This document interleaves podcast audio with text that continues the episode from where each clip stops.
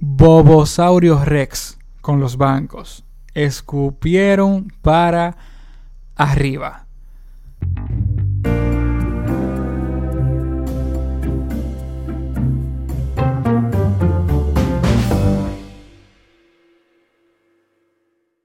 Una vez más, bienvenido a Cripto Futuro. Siéntete como en tu casa y deja un poco de la felicidad que traes. Si llegaste a propósito, felicidades, encontraste lo que estabas buscando. Si llegaste por error, felicidades porque encontraste lo que debías haber estado buscando. Señores, hoy vamos a leer un artículo muy interesante eh, de la página Cripto Noticias. Oye, mi amigo, dando ya payola sin que me estén pagando esa vaina a mí.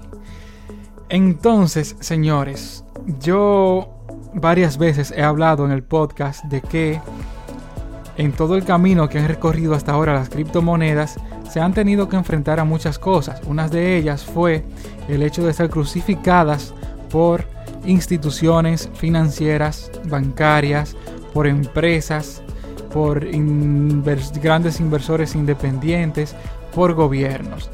¿Qué sucede? Que como dije, como he dicho también, a partir del finales de 2019 pues la cosa cambió porque empezaron a entrar instituciones.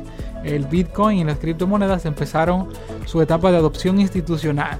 Entonces aquí tenemos un artículo que recoge pues declaraciones que habían dado instituciones bancarias específicamente años anteriores y se comparan con, con declaraciones dadas actualmente por esas mismas, wow, me pasé de fino, por esas mismas instituciones que antes crucificaban al Bitcoin. Entonces lo que vamos a hacer hoy, esto va a ser una noticia un poco chilling, porque lo que vamos a hacer es curarnos un poco con esos bancos que antes se dedicaban, esas instituciones, a criticar a las criptomonedas y ahora tienen que, ahora se dan cuenta que escupieron para arriba y hacen declaraciones totalmente diferentes. Entonces eh, el título del artículo dice, grandes bancos y empresas financieras capitulan ante, Bitcoin. O sea, en términos sencillos, eh, los bancos escupieron para arriba.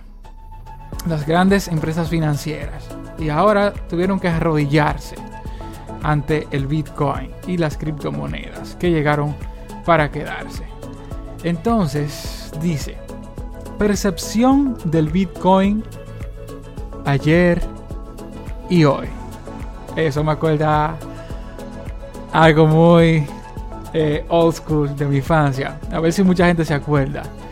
Merry Melodies. Fantasías animadas de ayer y hoy. Entonces, vamos lo que dice. En los ciclos alcistas pasados del 2011, 2013 y 2017, los inversionistas institucionales eran muy escasos pues las opiniones de las instituciones eran muy escépticas, o sea, eran muy crucificantes respecto a Bitcoin, como lo demuestra un primer fragmento de la imagen publicada por, por Documenting BTC. Me imagino que esta página es de Twitter.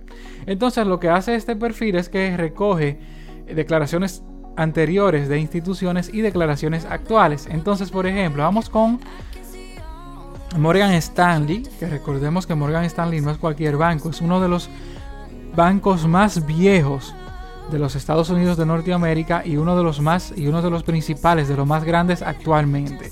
O sea que no solo tiene mucho tiempo, no solo es viejo, sino que es un banco fuerte. Eh, pues en años anteriores había dicho eh, el valor real de Bitcoin puede ser cero dice analista de Morgan Stanley. Entonces recientemente en 2021 dice, Morgan Stanley es el primer banco de Estados Unidos en ofrecer a sus clientes acceso a fondos en Bitcoin. O sea, ya no es, ya el Bitcoin no tiene un valor ya de cero, sino que ahora ellos ofrecen a sus clientes pues eh, acceso a sus fondos en Bitcoin. Y no cualquier cosa, sino eh, a sus clientes más fuertes, a los clientes más pudientes del banco, es que ellos le ofrecen, o sea, lo que pueden invertir más. Ya no entonces hago con valor de cero, sino que hago ya algo muy bueno en lo que invertir, ¿verdad? Muy bien, muy bien. Aplausos. Entonces la segunda dice, Bitcoin es un fraude que explotará, dice el gerente de JP Morgan. Bitcoin es un fraude que explotará. Eso fue hace unos años. Entonces ahora dice, JP Morgan dice que inversionistas podrían asignar un 1% de Bitcoin a portafolios. Señores, un 1% a simple vista quizá no se puede parecer mucho, pero cuando hablamos de inversionistas que tienen miles de millones de dólares, un 1% es una inversión millonaria. Entonces ya no explotará, ya no es un fraude. Ahora permite a sus inversionistas más pudientes que aparten un 1% de su cartera para Bitcoin. Muy bien, muy bien, muy bien. Seguimos cupiendo para arriba. Le cayó su catarro en la cara.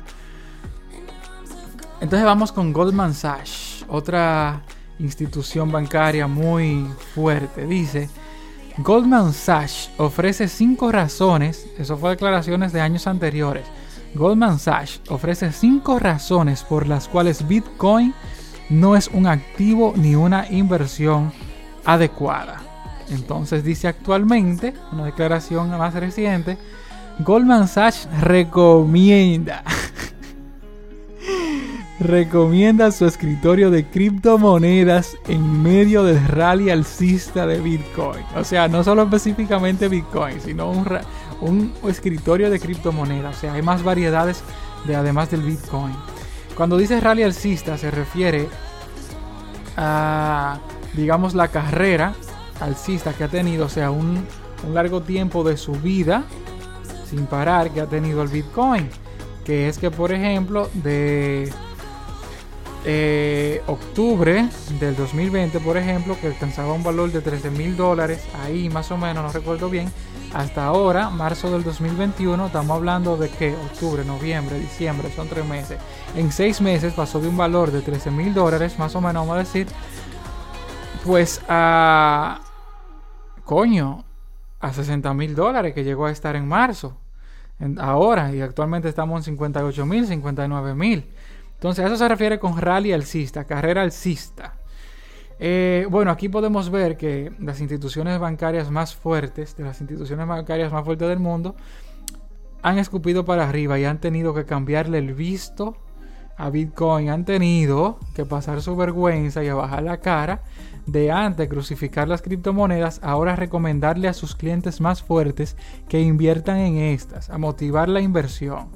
Entonces, como digo siempre, acostumbrémonos a escuchar este tipo de noticias para las personas de República Dominicana donde hacemos este podcast, acostúmbrese, o sea, no se sorprendan en par de meses cuando el Banco Popular, el BHD, el Banreservas, el Banco de León, eh, Scotiabank, que es un banco extranjero, pero que tenemos aquí en el país, eh, empiecen a llamarles para que para decirles que inviertan en criptomonedas, que eso es una inversión con mucho potencial a largo plazo. Entonces ustedes supieron. Gracias por sintonizar. Recuerden seguirme en mi perfil de Instagram, de Instagram personal, arroba Águila Nolasco, perfil de Instagram de mi fondo de inversiones, arroba criptoinversiones Águila, perfil de Twitter, arroba Águila Nolasco Pueden escribirme, estoy abierto a responder preguntas. Todas las preguntas que se me hagan, por ejemplo, si usted me hace unas preguntas hoy, pues trataré de responderla al día siguiente, en el próximo episodio del podcast, porque como he dicho anteriormente, pues quizás una pregunta que tenga usted no solo la tiene usted, la tiene otra persona, y pues si la contesto en el podcast ya se lo puedo estar contestando a alguien más que la tenía. Entonces, gracias por sintonizar. No olviden dejar un poco de la felicidad que traen.